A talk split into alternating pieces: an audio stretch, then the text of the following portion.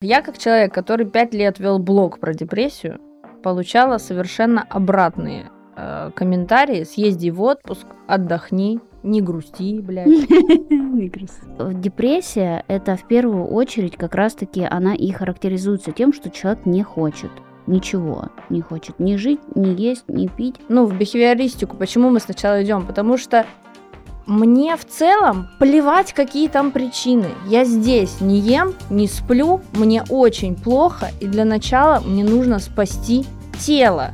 Не надо лезть в психоанализ без э, хорошей терапии, скорее всего, гештальт. Ну, можно э, КПТ. В 1911 году ввел термин депрессии – ориентируясь на терминологию э, геодезических э, вот этих вот исследований про подготовку почвы к строительству, то есть почву для начала депрессуют.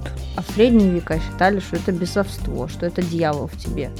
Живет, э, проводили обряды экзорцизма, заставляли молиться, поститься, и типа человеку становилось легче. С моим типом личности у меня не может быть депрессии, потому что, ну, так, такой я человек. Это все очень серьезно, пожалуйста, не занимайтесь самолечением. Спасибо.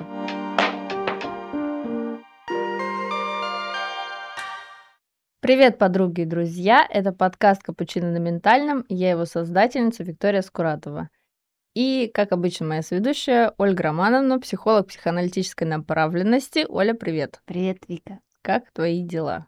Очень-очень интересно. Прекрасно. Я недавно была на концерте комика Сергея Орлова. Да. Мы с тобой его очень любим.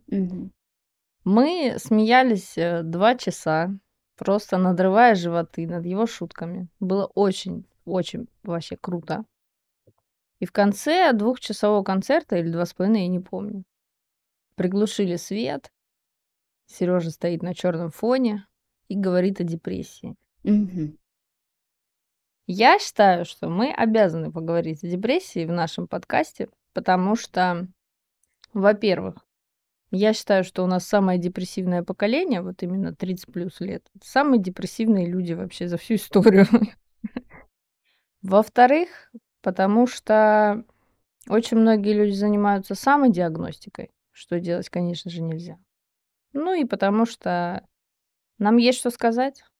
У меня была депрессия долгие годы, а ты психолог. А у меня не было а депрессии почти ни разу.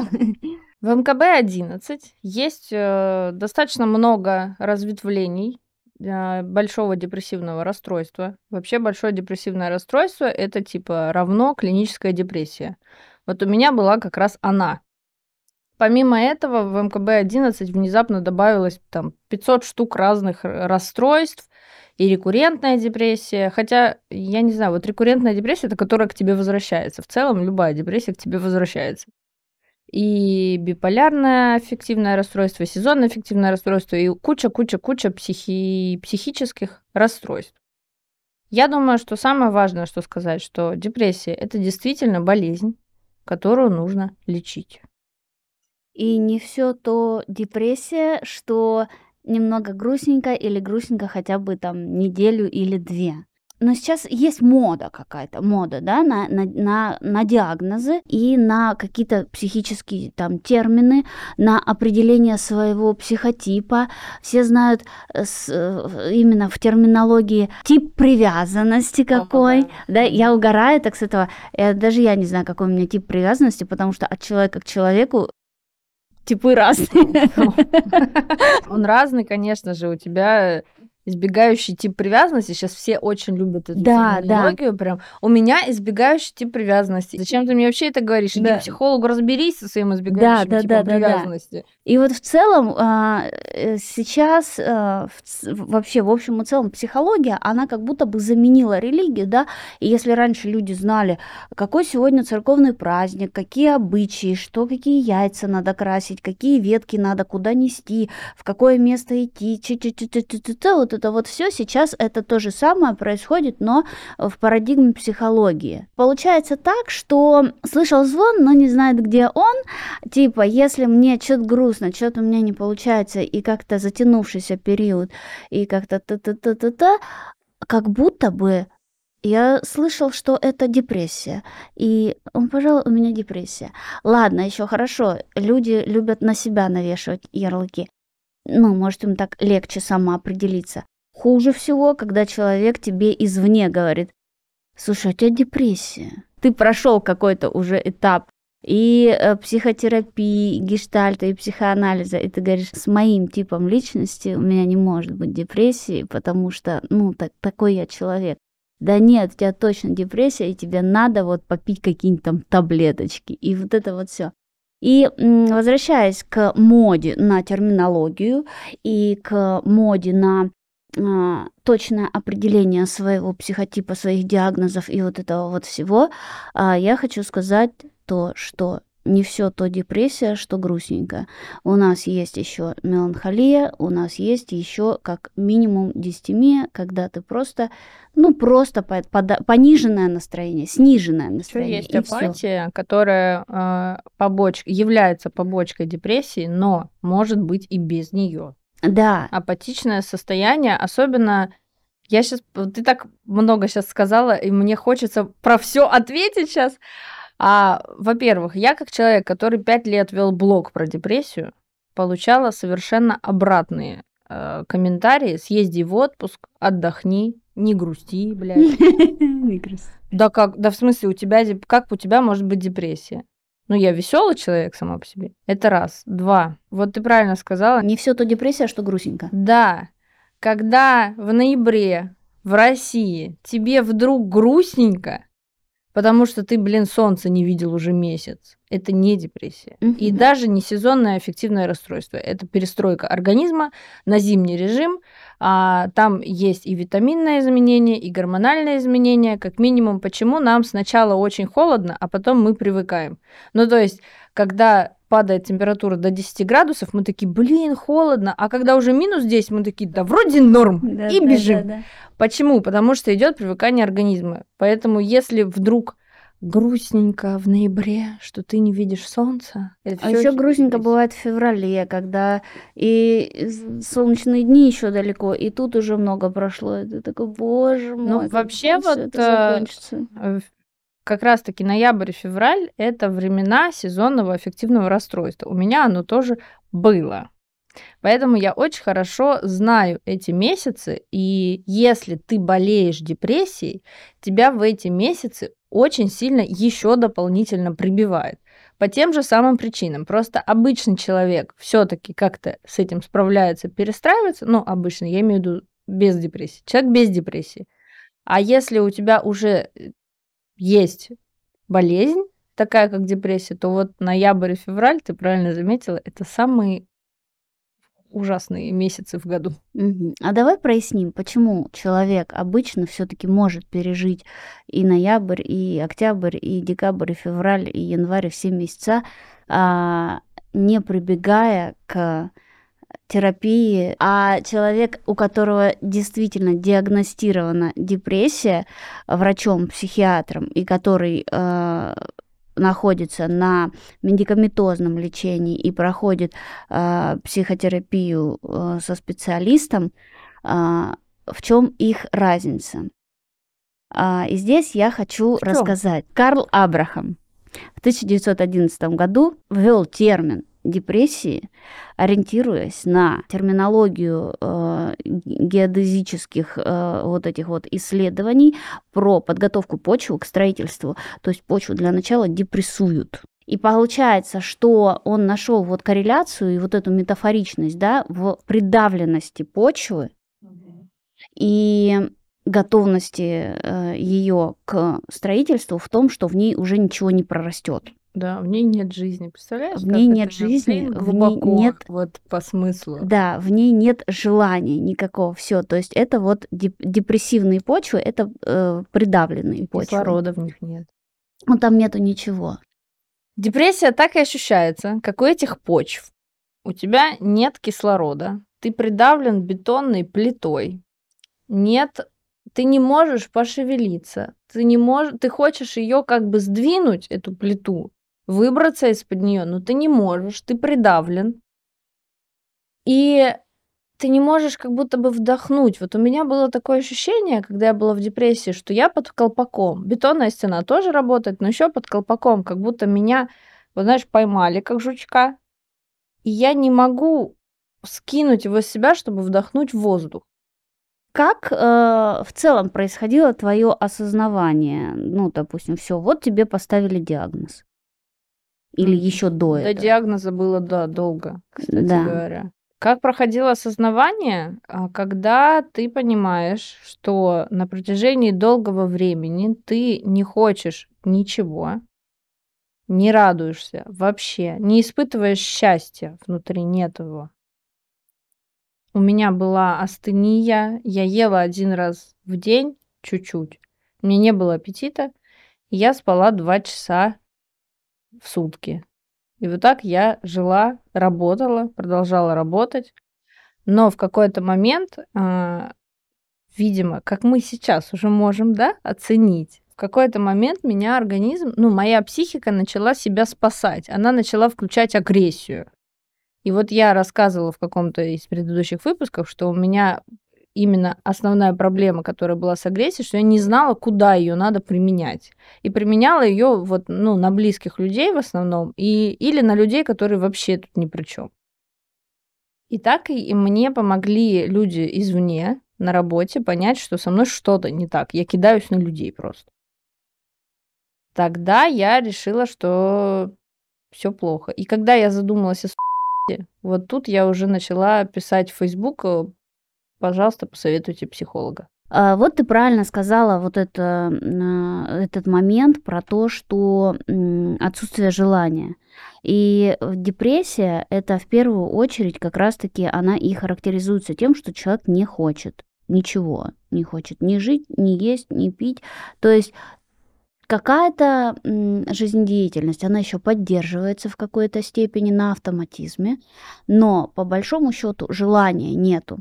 И терапия, она как раз-таки э, и должна быть построена на медикаментозном э, лечении, чтобы выровнять в целом баланс работы мозга на физическом уровне, на химическом уровне. Но в то же самое время э, лечение депрессии не может сводиться исключительно только к употреблению э, медикаментозного лечения, оно также должно быть сопряжено и с психотерапией. И здесь очень важный момент в связи с тем, что депрессия это в принципе отсутствие желания. Психотерапия, она чаще на то и направлена, что терапевт помогает пациенту услышать свои желания, найти свои желания. Ну, то есть хотя бы какие-то желания, чтобы у человека э, разгорелось что-то в душе, какая-то маленькая искорка, которую, которую можно раздуть до огонька, потом до костра, потом, может быть, и до пожара, чтобы у него было вот это вот, ну, загорелась маленькая искра надежды на остаться э, жить. Ты правильно говоришь, что депрессию нужно лечить и медикаментозно, и психотерапией. Какой психотерапией? Я тут недавно осознала, что вот я в одном из предыдущих выпусков жалуюсь на то, что 7 лет я потратила а, впустую, а, занимаясь психотерапией, работая со своей депрессией. И тут я поняла, что это было не впустую. Я поняла, зачем вообще нужен бихевиоральный подход в психотерапии. Это как когнитивно-поведенческая терапия, гештальтерапия. Ну, в общем, такое вот как раз-таки то, что сейчас а, набрало наконец популярность, и каждый человек, который более-менее задумывается о своем состоянии, он идет именно к этим психологам и психотерапевтам. Именно в этих модальностях, правильно? Да, говорю? модальность. Вот. А я только сейчас это поняла. А почему я это поняла? Потому что я подписана на одного блогера, который внезапно выложил сторис о том, что он ходит к психологу и, о боже, он обнаружил, что он не умеет отдыхать. И он в шоке. Он, он, прям, он прям действительно в шоке от того, что он, оказывается, не умеет отдыхать. И тут у меня все встало на свои места. Почему мы сначала идем в КПТ, ну, в бихевиористику, почему мы сначала идем? Потому что мне в целом плевать, какие там причины. Я здесь не ем, не сплю, мне очень плохо, и для начала мне нужно спасти тело, чтобы тело потом двигалось, и тело позволило потом моему прекрасному мозгу задаться вопросом, а почему так? Мне на первых порах моя психиатрка писала три раза в день, поешь, поешь, ты поела, ты позавтракал, ты пообедала, ты поужинала. Для начала мы настраивали питание, чтобы, начали, чтобы появились какие-то силы. Чуть погодя, мы пошли в спорт. Я тогда выбрала зачем-то йогу. Ну, э, уточни еще вот тот момент, то, что терапия, э, психотерапия не началась, прежде чем ты, по-моему, месяц э, пропила. Четыре месяца. Четыре месяца ты пила э, Антидепрессанты. антидепрессанты, транквилизаторы. Транки тоже, да, были. А, что-то еще пила? Нет, на начальном этапе нет, норматимики были у меня уже через пару лет. Вот. Да, то есть 4 месяца ты сначала приводила в баланс химию мозга. Химию мозга. Прежде чем Да. вы перек- э, переключились к моменту именно расстановки порядка мыслей в голове. Да. Да, вот, вот это вот важно. И теперь я хочу тоже тут добавить, что лично мое мнение и мнение еще некоторых психоаналитиков, то, что э, не надо лезть в психоанализ без а, хорошей терапии, скорее всего, гештальт. Но можно а, КПТ. По одной простой причине, что психоанализ это уже хирургия. Yes. А э, гештальт, я сама была в гештальте, и все там было прекрасно, пока мне это нужно было.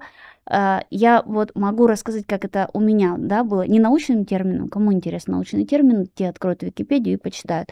А ощущается гештальт-терапия, э, работа с гештальт-терапевтом так, как ты уже взрослый человек, и тебя а, как будто бы заново учат жить. Я не знаю, почему так получилось, но все м, правила, которые внедряла мама, завтрак, обед, ужин, Есть спа- такой мем. спать надо раньше ложиться. что раньше было наказание, теперь награда, да? Да, да, да, да. Спать надо раньше ложиться.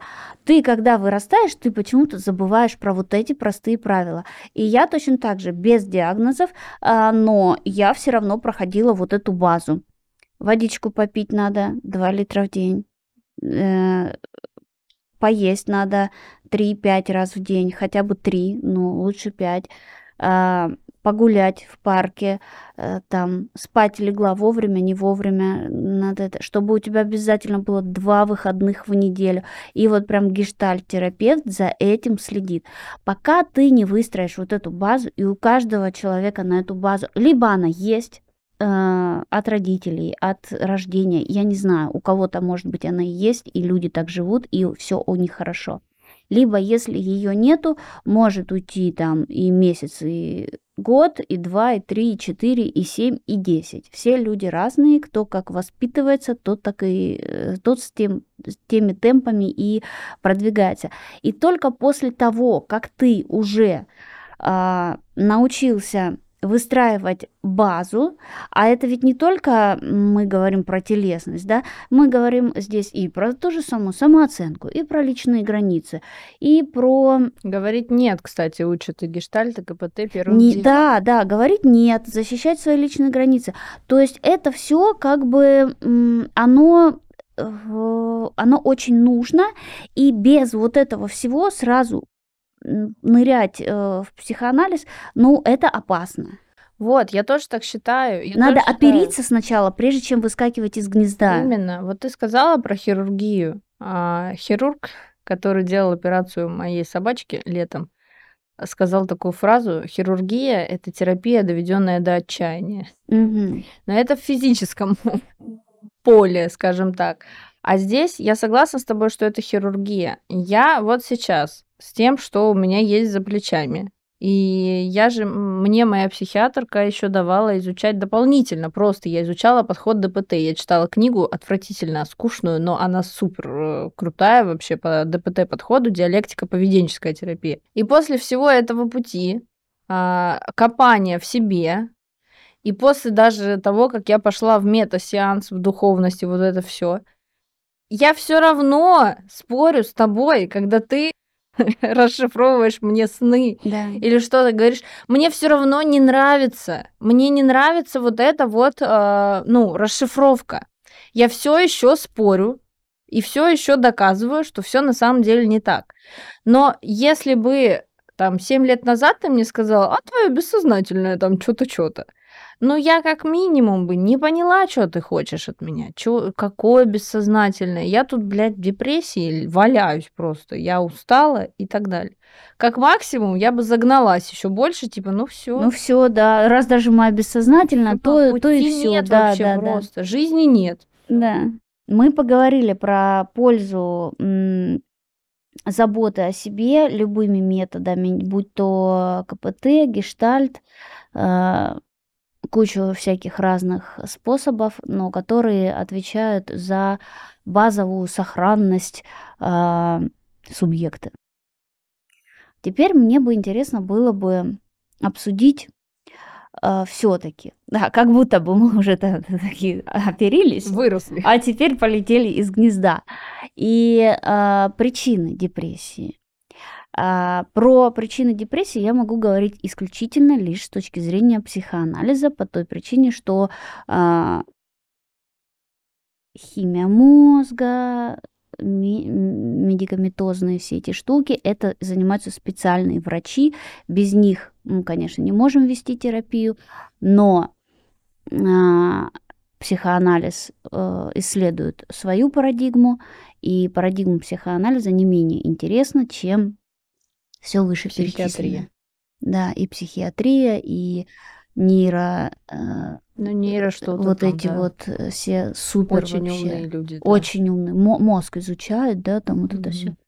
Космос, конечно. Вот. А, существует два вида депрессии. Это вот у нас, да, в психоанализе. Мы тут такие узнали, что Мгм. есть, что у нас. Доэдипальная и эдипальная. И лично, как по мне, доэдипальная, она прям вот эм, такая максимально бесперспективная в плане выздоровления и в плане окончательного выздоровления, скажем так. Мгм. Ты вот говорила про то, что э, любой диагноз может вернуться, депрессия может вернуться. Ну, депрессивная. Просто если ты депрессивный человек, я вот что имела в виду, есть диагноз рекуррентная депрессия. Он есть. Я, честно, не знаю его специфику, но я знаю людей с этим диагнозом.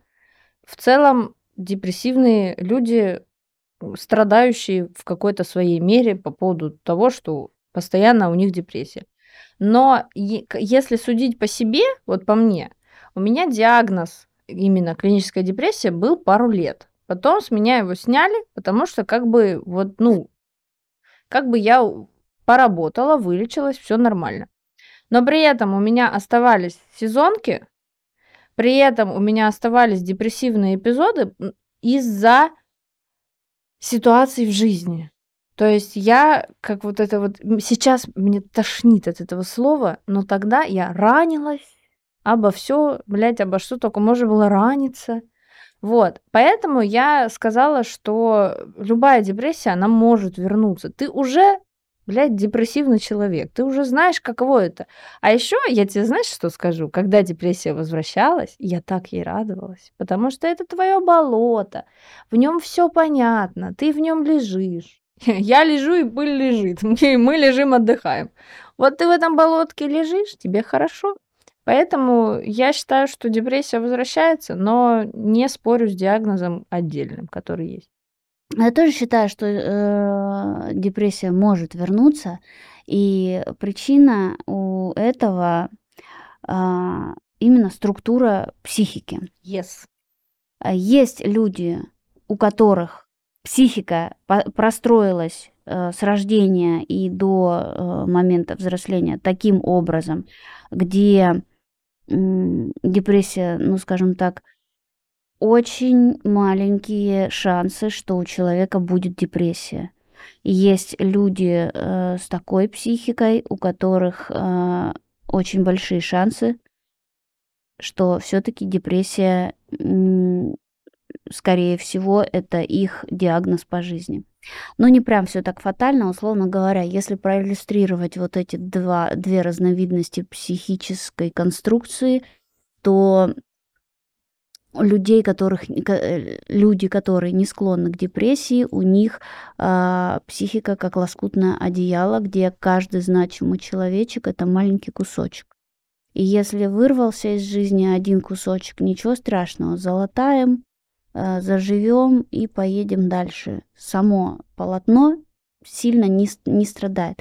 И, скорее всего, когда я еще там, не знаю, это был какой год? Год 2017, 2018 Угу. Где-то там я вот э, стала э, проходить гештальт, да, и мне тогда, э, я тесты все эти проходила, миллион тестов прошла, и мне тогда э, терапевтка сказала, что нет, никакой у тебя депрессии нет и быть не может.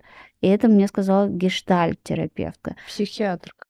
Гештальт и психиатр, и да, ну то есть человек, который действительно врубается, что говорить. Шарит диагнозы. Шарит за диагнозы очень мощно, да.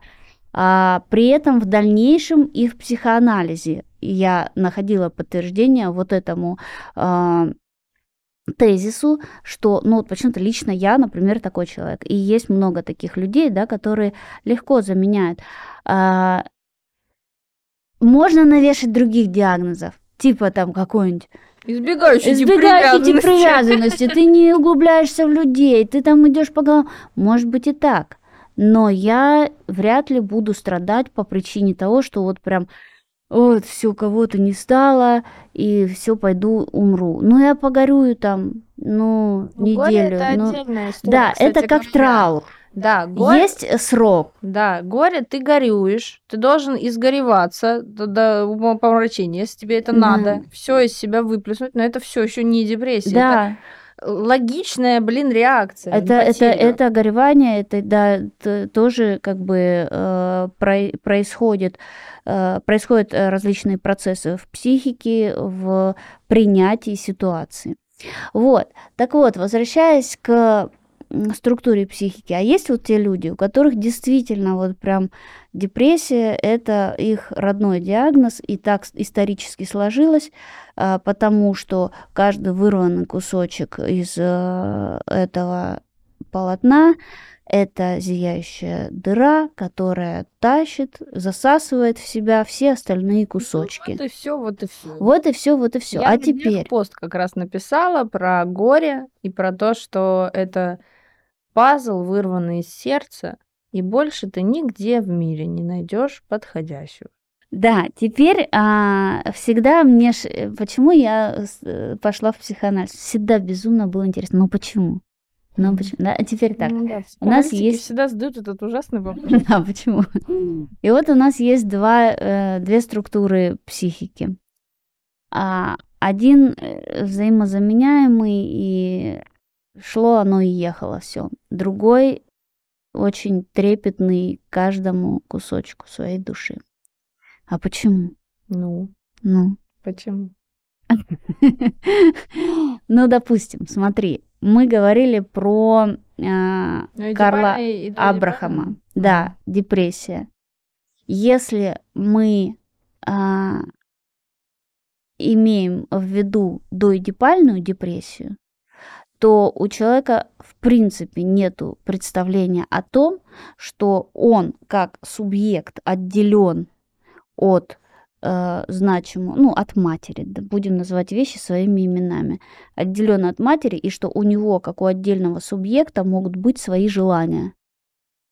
Психоанализ всегда про желание, а депрессия это всегда про отсутствие желания. Тебе не хочется ничего, а если тебе не хочется ничего, то ну и, собственно, все. Вот здесь, понимаешь, мы так и не разобрались с тобой в, в этом плане, что у меня была депрессия, но я хотела от нее избавиться. Вот, мы разбираемся. Давай дальше. Есть доидипальная. Но у меня получается постэдипаль. У тебя эдипальный. Ой, ну короче. На она. Да. Вот. То есть, грубо говоря, когда а, человек, а, субъект, рождается, и у него за первые там 3, 5, 7 лет не возникает мысли, благодаря гиперопекающей матери, о том, что у него могут быть его личные желания в а, слово В отрыве. в отрыве, в отделении. Отделение желаний, здравствуйте. Чего вы сегодня хотите?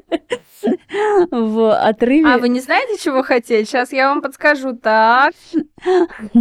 в отрыве от его матери, а, ему и после этого возраста и мысль не придет, что он может что-то хотеть. А потом Есть такие люди. да. есть такие люди, а потом а, с матерью может либо что-то случиться, либо их жизненные пути могут разойтись, и человек абсолютно теряется в жизни, и просто он не научился чего-то хотеть. Ну, это как раз э, нет оперения, получается, у птенца. Да. Не может вылететь. Не может, да, не- не- но он, он в целом ни- ничего не может делать, э, если он ничего не желает. Э, Они э, не знают, что это какие-то там вот слаботомии сидят люди. Нет, все на автоматизме выстроено. Человек почему-то всегда ходит в синих джинсах, почему-то всегда ходит там в, там, в какой-нибудь белой майке, условно, не знаю, я тоже хожу в синих джинсах и белой майке, но э, как бы э, ну, в всегда есть да, какой-то автоматизм. И а, подумать о том, что я хочу чего-то, я не знаю, чего хотеть. Это еще пока прокатывает, пока мама за тебя хочет какое-то время, но рано или поздно этому придет конец. Либо мама куда-то денется, либо ваши пути разойдутся, либо вы поссоритесь окончательно, бесповоротно. И, в общем, человек теряется, и вот там вот все, там депрессия, она прописана. Второй вариант – эдипальная депрессия. Это когда а, субъект все-таки хотел чего-то в жизни, там, в свой год, свой два, три, требовал, добивался, э, выцарапывал то, что он хотел, и даже, допустим, условно успешно пройден эдипальный конфликт. И тогда к какому-то моменту, там, ну, не знаю, к 15, к 20, к 25 годам у человека сформировалась картина мира, но есть вот это вот э, невзаимозаменяемые лоскутки вот этого одеяла. И потеря одного из этих лоскутков – это большая трагедия, большая травма. То есть эти люди, наверное, может быть, их можно так назвать, что они а, более такие, может быть, совестливые и честные. Вот. Ну, Сейчас вот э, не знаю про совесть и честность, но, наверное, ты имеешь в виду справедливость. Справедливость, обостренное Мы- чувство Да, мы не очень справедливости. хотим справедливости, Да. это правда. Потому что нам При вот том, таким что вот такое справедливость, никто никто не может. Да, конкретно но не у вас знает. есть фантазия о справедливости. Есть. У, у- у людей вот как моего типа, да, шло и ехало эта справедливость, как бы, да, в принципе, Но похуй. опять же, вот я Каин. Вот, сука, все должно, вот сейчас всех убью. Ну, мне все равно. Мне, мне надо, как мне надо, а остальное не- меня не сильно как-то там трогает. И получается, что Что? желать чего-то в жизни, вот эти люди, они все-таки могут. Даже когда потеря для них слишком травмирующая, очень обескураживающая, вышибающая почву из-под ног, гаснущее солнце, все что угодно, но маленький огонечек надежды, э, жажда какой-нибудь, может быть, справедливости, она всегда горит по одной простой причине. У тебя был шанс в своем доэдипальном возрасте чего-то хотеть из-за конкуренции. Из-за конкуренции с мамой за отца, из-за конкуренции с сестрой за отца, из-за конкуренции там за бабушку, за брата, за тетю, там всех родственников, которые у тебя были, ты хотела, ты просто вот, ну, ну вот оно где-то там, оно зародилось, и спасибо, что оно есть. Спасибо, что твоя мать не была гиперопекающей и не придушила тебя своей любовью, э, обозначая за тебя, что ты хочешь и что ты чувствуешь в каком-то конкретном моменте. Вот у таких людей шанс на э, вылечивание депрессии кратно выше.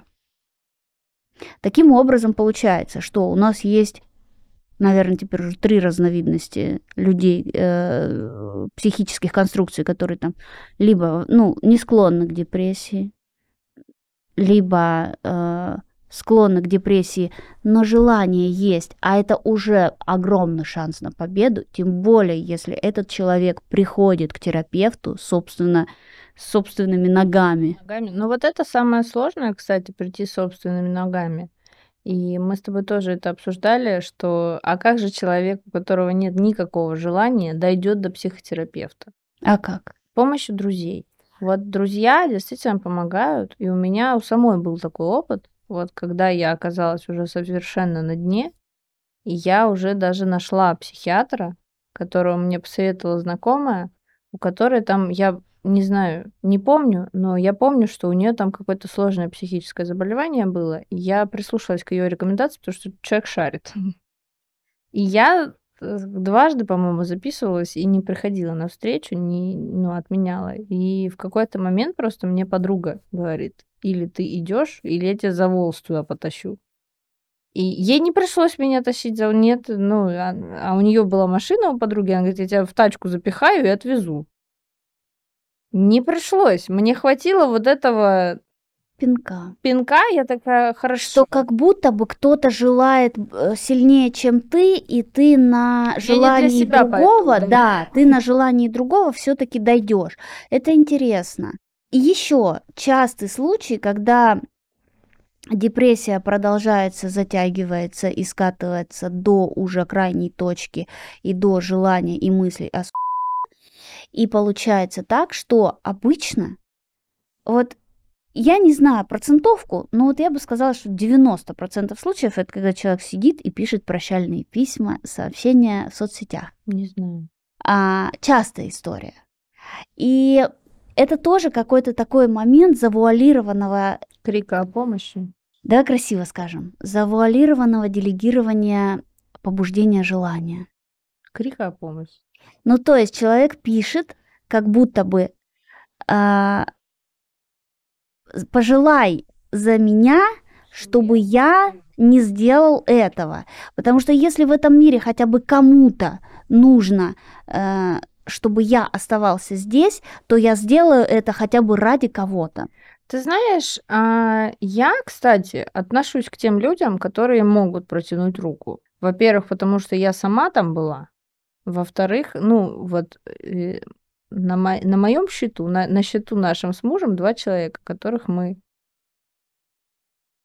Но при этом, конечно, иногда, и, и, может быть, я слишком надумываю. У меня даже пост был такой, что вы делаете с, депресси- с очевидно депрессивными постами своих друзей? Вот что вы делаете? И там у людей сотни вариаций было, что они делают. И, знаешь, большинство ничего не делают. Потому что обескураживает, потому что люди пугаются. Вот ты сидишь и пишешь, э, ну не ты конкретно, ну допустим, вот сидишь, пишешь, все, типа, спасибо за все, я больше не вижу смысла жить, пока, да? И человек, получая это сообщение, просто охуевает. Такой, типа, у него нету, ему никто э, предварительно не выдал инструкции, как поступать, как действовать с никами. Ну, нет таких инструкций. Мало кто там э, даже знает инструкцию, как предотвратить э, инфаркт, да, или Да что первую там. помощь Вот никто это, не да, знает. первую помощь никто не знает, а тут как бы и э, люди просто впадают в шок и либо начинают нести какую-то ересь, которая бесит еще больше а, отправителя сообщения, либо э, начинают э, звонить в скорую помощь, в полицию, куда-нибудь, ну, уже в органы, чтобы кто-то взрослый пришел и там все угомонил.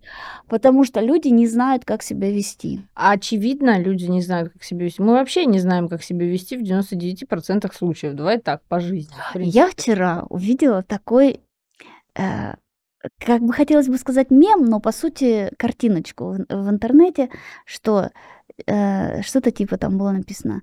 Не выдвигайте слишком высоких требований к своей маме. Она тоже первый раз живет эту жизнь. Я думаю, глубоко, да, прям да. Но, по сути, про каждого человека можно так сказать. Мы все первый раз живем эту жизнь, мы не знаем, как поступать во многих ситуациях. Во многих ситуациях. А инструкции действительно нет. Самый такой, наверное, банальный пример. Почему каждая мамочка удивляется, как это с ребенком? Ну вот каждая. Ну вот казалось бы, у нас век Инстаграма, выворачивание наизнанку всех своих трусов. Уже казалось бы, ну, вот у меня нет детей, но я знаю, каково с ребенком. Я так думаю, что я знаю. Но каждая моя, каждая последующая подруга, которая рожает ребенка, каждая в ахуе, типа, вот так. Это капец какая интересная тема. Э, я не знаю, как мы это приплетем к депрессии, но я тут недавно посмотрела ролик на ютубе, и там Девочка, которой сейчас 18 лет, рассказывала свою трагичную историю, и интервьюерша такая говорит, ну да, да, ну надо простить э, все-таки маму, потому что э, в то время ни книг не было, ничего, информации, по сути, как воспитывать детей не было. Я такая, что, что, подождите, подождите. 18 лет назад уже 2023 год заканчивается. 2023 минус 18. Да. Сколько? А, 2005. 2005 год. Не было информации? Серьезно? Ни одной книги психологи не написали, как э, воспитывать детей? По-моему, даже в 80-х были. Но это бред. То есть, понимаешь, э, с одной стороны, да, каждая. Меня еще угорает, это моя личная боль, знаешь. А, моей доченьке три дня, и мы сегодня занимаемся саморазвитием. Я купила вот такие вот книжки, я показываю ей цвета. И вот этот вот трэш, это, конечно, тоже отдельный. Но это, понимаешь, э, это вид. опять же, это от того, что нет инструкций. И вот как раз-таки мы возвращаемся к депрессивным людям, ни у кого нет инструкций, как реагировать на кого-то другого. Их просто нет. Когда у меня была острая фаза депрессии, все окружающие люди были в ахуе. Ты можешь это сказать со своих, со своей колокольни. Потому что а суть в том, что у тебя не будет инструкций ты знаешь только то, что ты знаешь. Ни больше, ни меньше. Ты не можешь в первом классе выпуститься из одиннадцатого. Ты не знаешь еще эту программу. Но зато сейчас, когда у меня что-то там происходит, ты же не так уже реагируешь. Все правильно, да, но давай как-то все равно как-то подытожим, э, по крайней мере, э, инструкции и я могу сказать вот с точки зрения того, что происходит в психике человека, который пишет якобы свое прощальное письмо. У человека э, осталась последняя надежда, что кто-нибудь его остановит. Это точно не прощальное письмо, это, не то, это точно, что он не решил. Те люди, которые однозначно решили, они никому ничего не пишут. Они как бы пишут э, сообщение, оставляют его где-то там на столе или там в кармане, где его найдут, а потом идут тихонечко и делают то, что они задумали. Люди, которые пишут прощальное письмо, они ну, ты имеешь в виду делегируют. СМС, письмо. Ну да, СМС. да, смс сообщение в мессенджере, пост в Инстаграме, пост в Фейсбуке, где угодно, в Телеграме, ну то есть где-то они обозначают. Условно говоря, они делегируют желание, что якобы пускай сделайте, пожалуйста, хотя бы сыграйте со мной в эту игру. Пускай это не я а, такой никчемный и у меня нету никакого побуждения, нету ни малейшего желания остаться в этой жизни, хотя это письмо, это сообщение, оно уже и является трактатом о э, декларировании желания. Но anyway, как будто бы понарошку сыграйте со мной в эту игру, как будто бы это не я не нахожу причин здесь жить, а как будто бы я вам очень сильно нужен и остановите меня. Поэтому в такой ситуации в любом случае там типа привет, я приеду, что случилось, давай помогу, потерпи до утра, я сейчас, допустим, не могу, давай утром встретимся, заказать тебе кофе, заказать тебе еду, может быть, пиццу, приезжай ко мне. В общем, а, подыграйте, как будто бы а, вам этот человек очень важен. Важен он вам или не важен, но все-таки э, пускай он останется жив, потому что это билет действительно в один конец. И э, потом уже разберетесь. Самое главное это как бы ну, оставить шанс на, для более э, хладнокровного выбора, если он захочет это сделать действительно в будущем, он сделает это никого не предупредив. Но когда вот эта вот мысль проскальзывает где-то в постах или в сообщениях, это декларация желания опускать такого и завуалированного. Я согласна с этим. Я со своей стороны скажу, что я стараюсь писать э, всем людям, своим знакомым, друзьям, которые, у которых вижу что-то подобное. Вот. Но, опять же, ты очень хорошо сказала, человек, которому действительно плохо, может и не писать об этом. Опять же, судя по себе, я не писала о том, что мне плохо. Я сходила с ума, я что-то там выкладывала какие-то цитаты из музыки грустной. Да, из грустной музыки, но это все еще были не мои мысли. И только когда я начала лечиться, я начала вести блог про уже, э, ну, как-то осознанно про то, как я лечу депрессию. У меня была целая рубрика там «Depressive progressive week», помнишь? Очень давно это было. Ну, как очень. 15 что ли, год это было. Да, это был 15-16. Я описывала просто свои ощущения. И мне очень много людей писали, несмотря на то, что тогда Инстаграм был другим, да, у меня там было что-то там ну, по тем меркам у меня был хороший Инстаграм, у меня было 5000 подписчиков. Потом я на два года забросил Инстаграм, сейчас он откатился. Но тогда мне очень много людей писали, что просто описывая свой опыт, я помогаю людям. Вообще просто осознать, что с ними тоже происходит. Ну, конечно, много писали «отдохни». Что ты такая молодая, какая тебе депрессия? Ой, мне еще знаешь, что очень много писали? Типа, ты четыре года лечишься, не можешь вылечиться. Ну, у каждого свой темп, каждому человеку ближе какой-то свой подход, да? Да. Как мы это уже ранее проговорили, то что, ну, кто-то действительно настолько закален, что он в свои условные 20 может пойти лечить депрессию к психоаналитику и успешно ее вылечить. Бывает такое. Тебе один раз, там, два раза шпалой по башке ну, дадут, да. ты вот это вот э, звездочки поймаешь в глазах, и как бы, ну, это все в метафоричном плане, лингвистика, исключительно лингвистика. Никто рукоприкладством не занимается. Когда думаешь, а вдруг Вселенная все-таки записывает все твои э, желания. Господи, хоть бы не слышать это. Не потому, что я оглохну, а чтобы они это не говорили. Да-да-да. Под звездочкой сноска. Вот.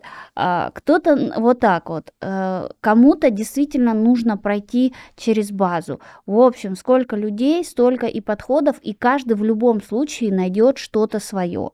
А, согласна, но я еще тоже скажу, я просто от, э, вижу, иногда люди реагируют, я и сама реагирую иногда на как раз-таки, когда человек выясняет, что он оказывается в депрессии, то а, для некоторых это типа пойди делом займись, да, Да. что-то такое.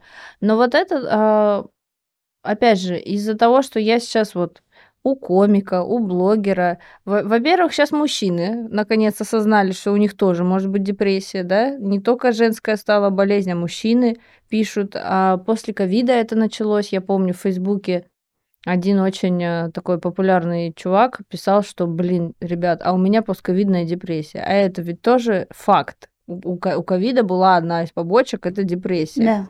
И, соответственно, я просто хочу э, донести вот до наших слушателей, что депрессия, она может быть э, у вашего друга, брата, соседа, да у вас, у кого угодно, и у всех свой темп в ее осознавании.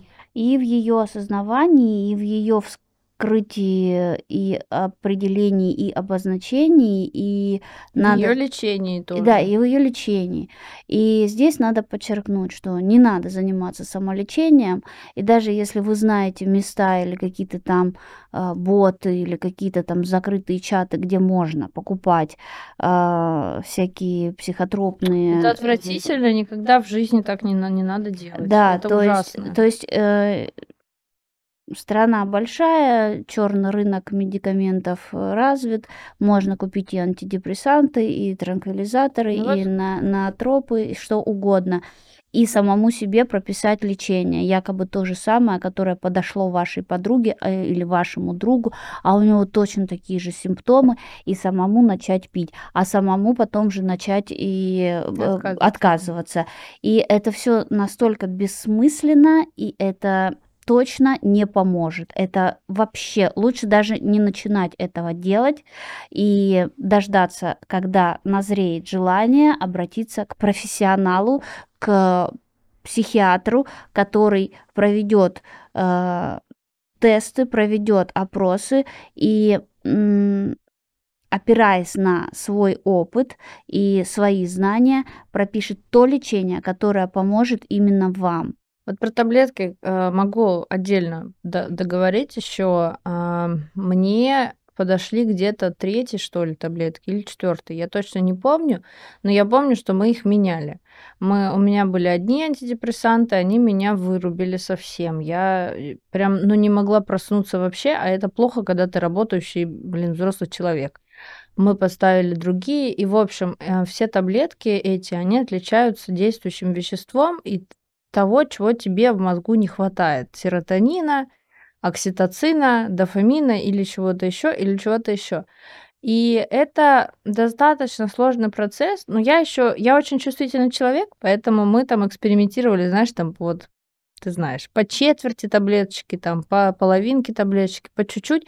И я чувствовала эффект уже, и мы за 4 месяца поменяли, собственно, сколько-то там, не, не за 4, за полгода. Мы, поменя... мы через полгода вот, мо- моего прихода к психиатру, мы через полгода нашли те таблетки, на которых потом я еще все, все оставшееся время продолжала а, на них э, лечиться. И очень важно не делать это действительно самому. Во-первых, ты, как, ты когда не консультируешься с врачом, ты не знаешь, как на тебя это действует, ты не знаешь, с кем это обсудить. А, а вот это у меня сейчас. И тебе врач может сказать, а это нормально, а это ненормально. Да. Это раз. Два. а, только с врачом можно сходить с антидепрессантов. Как бы я их уже в конце ненавидела, я очень хотела с них сойти. В жизни нельзя, блин, их бросать. Вообще любые, ну, я сидела на антидепрессантах, про них и говорю, вообще любые психотропные лекарства ни в коем случае нельзя самому, потому что вы не знаете про синдром отмены. Синдром отмены это, то, что вы лечили в начале. Вся вот эта депрессия, которую таблетки заглушили, такая хояк на тебя заново. Синдром отмены это ужасное а, чувство. Я никогда в жизни не употребляла запрещенных веществ, но мне кажется, что-то похожее, когда ты вот это вот тут, «А, куда мне деться?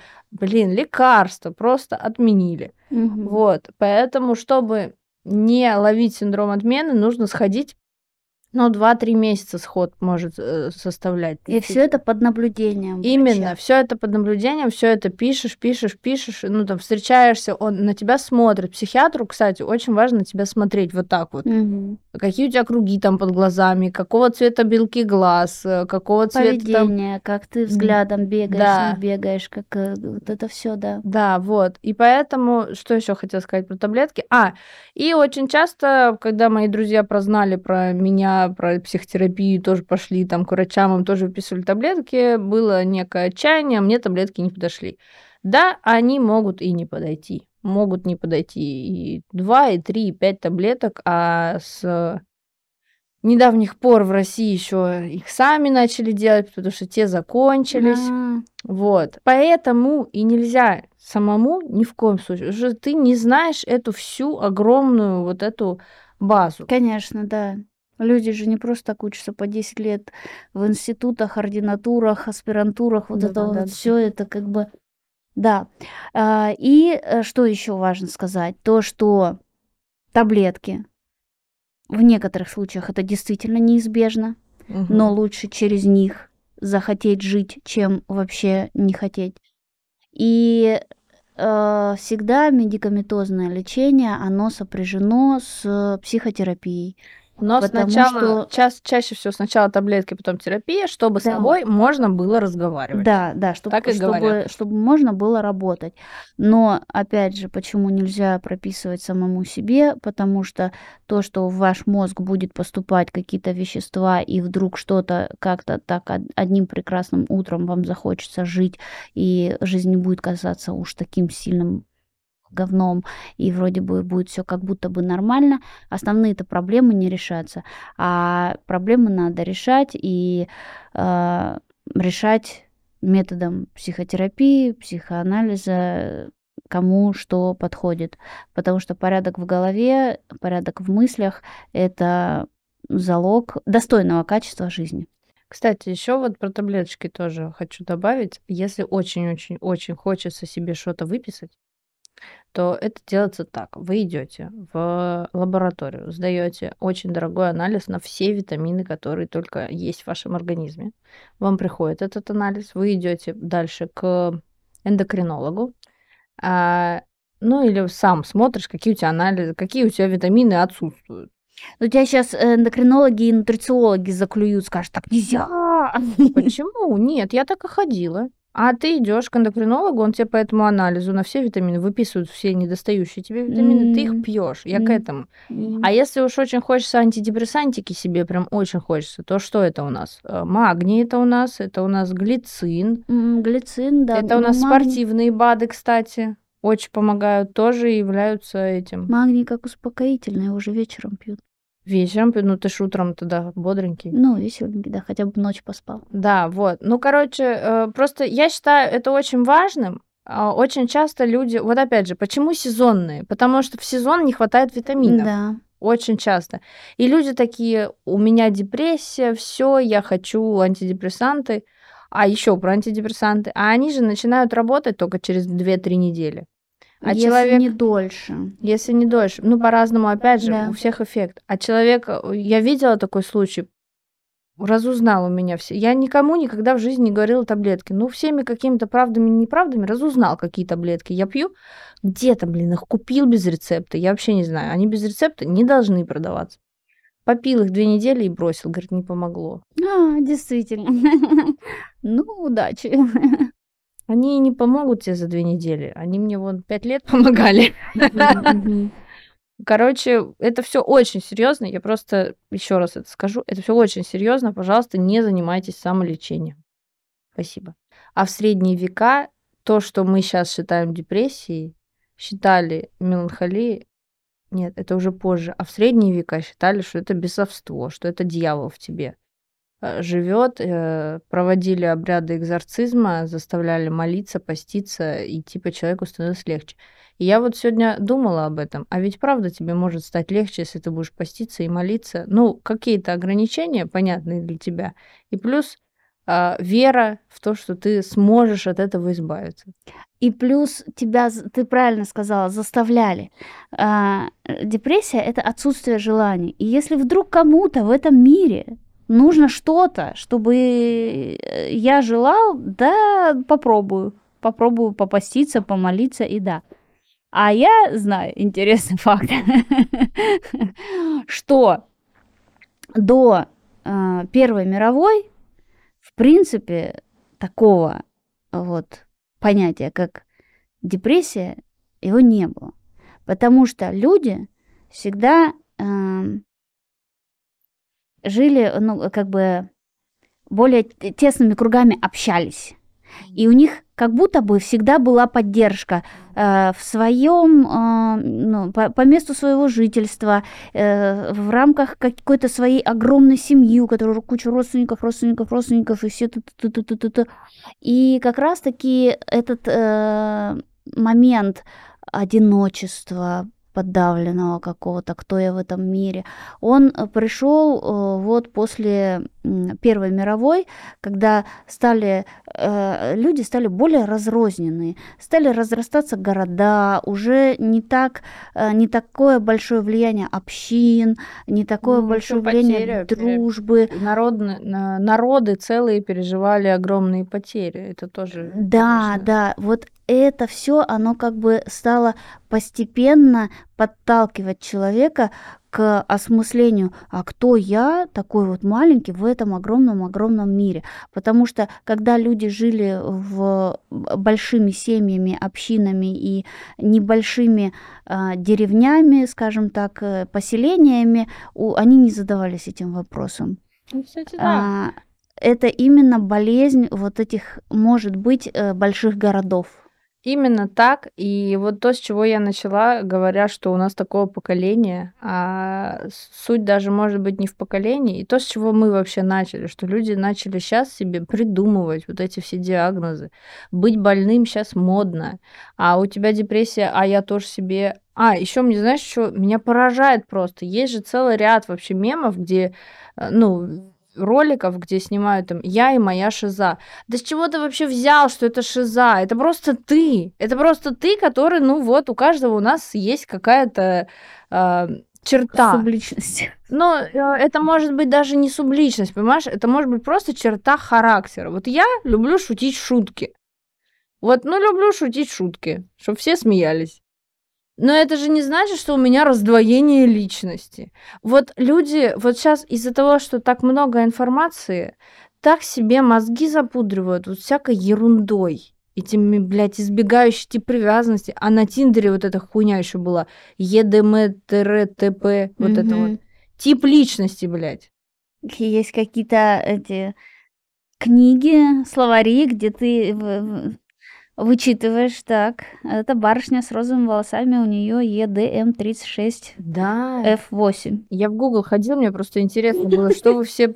И типа пройдите. Я прошла, чисто для Тиндера, тип личности. Он, знаешь, неплохой. Я просто не понимаю, кто его придумал. Но я там тоже генерал, понимаешь? Как и везде. Я там какой-то управленец. Я такая, собственно, оно так и есть. Ну так вот, э, суть, э, с чего мы начали? Того, что очень много сейчас э, шелухи вот этой вот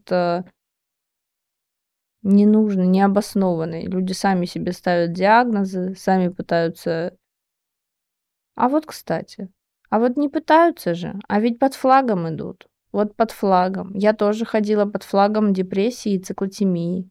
И только потом я поняла, что а это флаг не мой, не хочу его нести. Все это так или иначе все равно отвечает на вопрос, кто я в этом большом мире, что я должен хотеть. Или это нормально, то, что я ничего не хочу. Почему я ничего не хочу? Потому что меня не научили хотеть, или потому что я потерпел фиаско в борьбе за значимого взрослого. Все. Вот почему я люблю психоанализ. Все. Поэтому под флагами, не под флагами, конечно, людям хочется объединяться по диагнозам ли, по ученым степеням, по докторским диссертациям, по исследованиям. Почему угодно люди найдут причину объединиться. Но хватит маяться дурью. Лучше не объединяться по диагнозам, лучше объединяться по докторским диссертациям и научным степеням. А, ну, лучше диагнозы свои все-таки узнавать у специализированных людей, врачей. А, диагноз, насколько я помню, психиатрии может ставить, собственно, только психиатр. Только психолог, психотерапевт, коуч, э, что-то там еще. Таролог, гипнолог, гинеколог. Никто не может ставить диагноз. Никто. Потому что психиатрия это самая ну, длительная ветвь э, вот, в обучении, в постоянной переквалификации. И там в психиатрии же, насколько я помню, нельзя без медицинского образования общего. Вот, соответственно, что я еще хотела сказать на эту тему? На эту тему я хотела сказать, что почему я фанат Гарри Поттера, а ты нет. Потому что я только сейчас это поняла. Все по, по фанатству Гарри Поттера можно сделать вывод, кто депрессивный человек, а кто нет. Новый тест от Вики Скуратовой. Да, ну, новый тест определения личности. Если ты, тебе нравится Гарри Поттер, то ты депрессивная личность. Почему? Потому что Джоан Роулинг справлялась со своей большой клинической депрессией в написании этих книг. Я читала эту статью, но я вот не могу понять механику ее побуждения. То есть человек, прибитый депрессией, находящийся на дне жизни э, в разводе с несколькими детьми, или один у нее ребенок, mm-hmm. что-то такое. Короче, с ребенком где она берет э, силы и вообще желание садиться писать ну, книгу? Ну вот и есть это желание выкарабкаться, последняя надежда. Вместо того, чтобы писать смс-ку «до свидания, спасибо, всего хорошего», она садится создавать себе мир. Гарри Поттер — это она, если вдруг кто не знал. Да, да, я читала. Вот. А, Гарри Поттер это она, она себе создает мир. И чем примечательны лично для меня эти книги? Я просто не знала, почему я люблю Гарри Поттера до того, как не стала изучать вот эту ну, э, историю написания. Как же точно она описывает де... Дементор. Дементор, депрессию в виде дементоров. Очень точно. И очень точная механика. Посмотри в глаза своего стра- своему страху. Это встретиться с Богартом. А как победить Богарта, надо представить его смешным. То, что мы и делаем, ну, не то, что мы должны рассмеяться над своим страхом, но ты все равно над своим страхом вырастаешь, и потом он тебе начинает быть уже смешным. То есть э, вот э, почему мы такое поколение, которое, блядь, депрессивное любит Гарри Поттера. Но суть в том, что э, вот эта история про Гарри, она действительно про депрессию. Ни хрена не детская книга. Книга для нас, 30-летних, которые побороли свою депрессию или в процессе битвы с ней. Что ж, я считаю, мы как-то приоткрыли темочку под названием депрессия, поговорили на серьезнейшую тему, я считаю, потому что это все-таки заболевание. Тут э, до этого мы говорили про иллюзии, это все-таки, ну, иллюзии, иллюзии, а тут это болезнь. Спасибо тебе за этот э, выпуск. Я, честно, устала, что-то как-то я прям выложилась. И тебе спасибо. Мне очень понравился уже, мне уже очень нравится этот выпуск, потому что, мне кажется, мы прям очень так как-то глубоко копнули. Согласна с тобой. В общем-то, дорогие подружки и друзьяшки, пишите обязательно свои комментарии, свои сам соображения. Встречались ли вы в своей жизни с депрессией? Может быть, у вас э, был подобный диагноз или вы видели его близко, скажем так, при рассмотрении у близкого человека. А, обязательно подписывайтесь на нас на Ютубе, на подкастах, ставьте лайки и пишите комментарии. Кстати, мне часто пишут мальчики, что «А чё это ты говоришь, что для девочек?» Мальчикам тоже интересно. Я этому ужасно рада. А обязательно пишите комментарии. Не в личку мне пишите, а комментарии, чтобы продвижение шло, понимаете? Вот. Собственно, ваш капучино на ментальном готов. Всем пока и не грустите там.